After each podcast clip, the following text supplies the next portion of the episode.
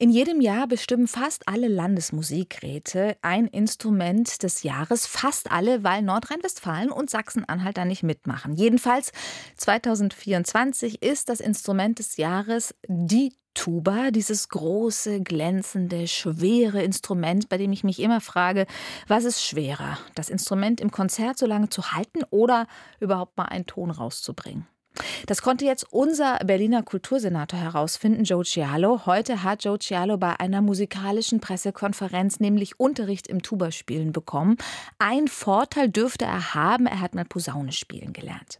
Meine Kollegin Antje Bohnhage weiß mehr zum Jahr der Tuba und verrät jetzt auch, wie das mit der Tuba bei Joe Cialo so geklappt hat. Unterhaltsam ging es zu heute Mittag im Musikinstrumentenmuseum in Berlin bei der Pressekonferenz zum Tuba-Jahr.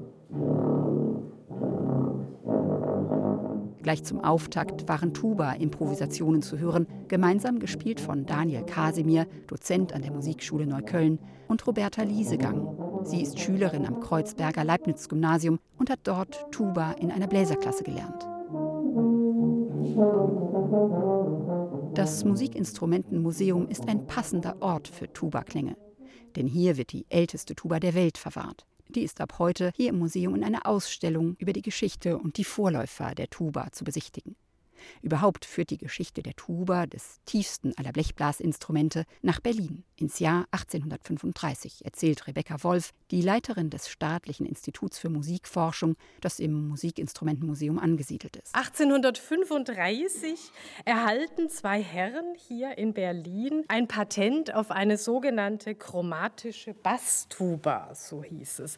Wilhelm Wiebrecht und Johann Gottfried Moritz sind die beiden und sie haben den ja, man könnte sagen, Vorläufer der modernen Tuba entwickelt. In ihren Anfängen sorgte die Tuba für die satte Basslage in Militärkapellen. Heute ist sie selbstverständlicher Bestandteil jedes Orchesters. Sie sei ein stattliches Instrument, so die Musikwissenschaftlerin. Wenn man sich noch mal klar macht, was allein die ersten Tuben für eine Länge hatten, wenn man das Rohr entfalten würde, sagen wir mal um die vier Meter, das ist ganz schön stattlich. Und wenn man die Bereiche dazu nehmen würde, die die Ventile aktivieren, kommen wir bis auf sechs Meter Länge. Hella Dunger-Löper, die Präsidentin des Landesmusikrats Berlin, betont die optische und akustische Präsenz der Tuba auch das mache sie zu einem geeigneten Instrument des Jahres. Das ganze Jahr über werde die Tuba mit Konzerten, Ausstellungen und Workshops gefeiert. Im Mai steht ein mehrtägiges Tuba-Fest in Berlin auf dem Programm. Die Berliner Musikschulen werden hier vieles organisieren, Veranstaltungen, Schülervorspiele. Die Berliner Bläserklassen haben den Tuba-Schwerpunkt in diesem Jahr. Die Fête de la Musique ist dabei. Ich glaube, wir werden ein gutes Tuba-Jahr haben. So Dunger Löper. Auch der Berliner Kultursenator Joe Ciallo ist gekommen. In Berlin wurden und werden musikalische Maßstäbe gesetzt. Und das kann man auch am Beispiel dieses wunderbaren Instrumentes sehen, sagt Ciallo. Gemeinsames Musizieren, auch im Amateurmusikbereich, sei ihm ein besonderes Anliegen. So werde der Senat beim Landesmusikrat künftig eine Referentenstelle für instrumentale Amateurmusik finanzieren. Er betonte auch die Bedeutung der Musikschulen. Die öffentlichen Musikschulen sind für mich wichtige Knotenpunkte im kulturellen Netz der Stadt. In jedem Bezirk, ob in der Innenstadt oder den Außenbezirken, gibt es Musikschulen, die die dezentrale Kulturarbeit stärken. An dieser Stelle erhoben sich eine Handvoll Musikschuldozentinnen und Dozenten im Saal, in der Hand Transparente.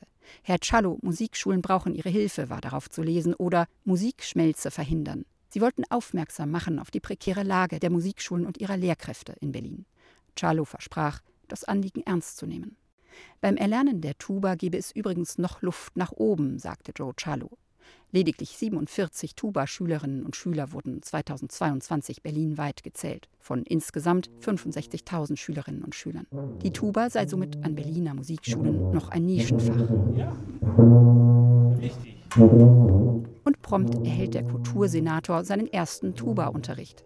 Sein heutiger Lehrer Vicencios Giornanides, Tubist im Orchester der Deutschen Oper Berlin.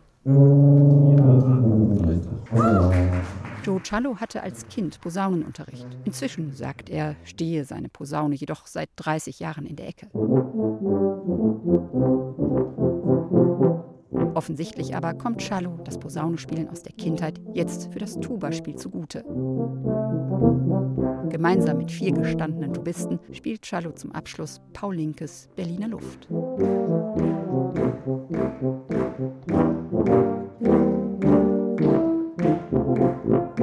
Respekt. Das Instrument des Jahres ist die Tuba. Meine Kollegin Antje Bonhage hat berichtet und der Kultursenator Berlins hat hier zuletzt auch mit in die Tuba hineingeblasen und sein Wort in den Ohren der Geldgeberinnen. Musikschulen sind wichtig und ihm ein besonderes Anliegen.